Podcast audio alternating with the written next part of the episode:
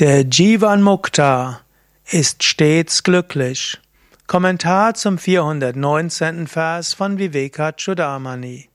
Shankara schreibt: Der vollendete Yogi, der zu Lebzeiten befreit ist, Jivan Mukta, erlangt dies als Ergebnis.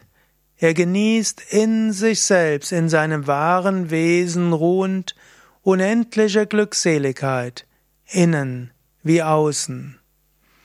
Ja, warum soll man Yoga üben? Warum soll man die Wünsche überwinden? Warum soll man seinen Geist beobachten? Warum soll man sich lösen von allen Identifikationen? Shankara sagt hier, tue all das, so erfährst du die Glückseligkeit. Der vollendete Yogi ist ein Jivan Mukta, ein zu Lebzeiten Befreiter.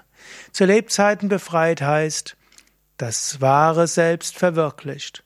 Und das wahre Selbstverwirklichtheit unendliche Freude. Dort, sollst, dort willst du hinkommen. Auf der relativen Welt gibt's immer wieder Probleme. Jesus hat auch gesagt, in der Welt habt ihr Angst, doch seid getrost, ich habe die Welt überwunden. Innerhalb der Welt ist kein dauerhaftes Glück möglich. Egal, was du hast, es wird dich nicht zufriedenstellen. Toller Beruf, tolles Haus, tolles was auch immer. Das wird dich nicht zufriedenstellen. Und nicht immer gibt es das Tolle in dieser Welt. Dein Partner kann, kann mal krank werden oder ihr könnt Konflikte haben.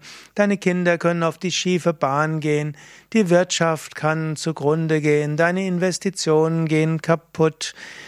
Du kannst stürzen und einen Unfall bauen. In dieser Welt gibt's keine Sicherheiten, auch kein dauerhaftes Glück. Wenn du wirklich dauerhaftes Glück haben willst, erreiche die Selbstverwirklichung.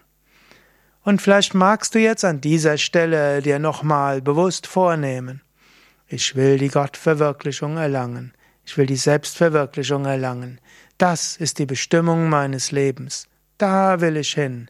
Alles andere will ich transformieren. Aber es geht darum, die Gottverwirklichung, die Selbstverwirklichung zu erlangen.